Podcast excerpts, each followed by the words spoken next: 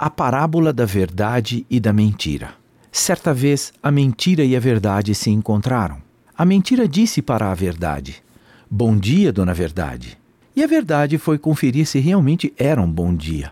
Olhou para o alto, não viu nuvens de chuva e havia pássaros cantando. Ao ver que realmente tratava-se de um bom dia, respondeu à mentira: Bom dia, dona Mentira.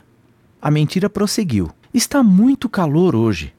E a verdade, percebendo que a mentira estava certa pela segunda vez, relaxou. A mentira então convidou a verdade para um banho no rio. Despiu-se de suas vestes, pulou na água e disse: Venha, verdade! A água está uma delícia! E assim que a verdade, sem suspeitar, tirou suas vestes e mergulhou, a mentira saiu da água, vestiu-se com as roupas da verdade e foi-se embora. A verdade, por sua vez, recusou-se a vestir-se com as vestes da mentira. E por não ter do que se envergonhar, saiu nua a caminhar pelas ruas e vilas.